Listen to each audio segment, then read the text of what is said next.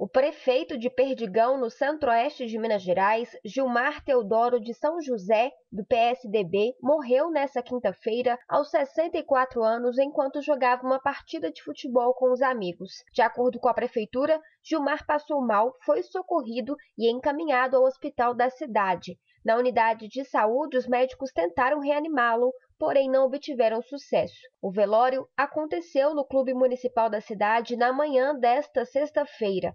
Os parentes velaram o prefeito das 7 às 9 horas da manhã. A partir desse horário, até uma hora da tarde, o espaço ficará aberto para os moradores.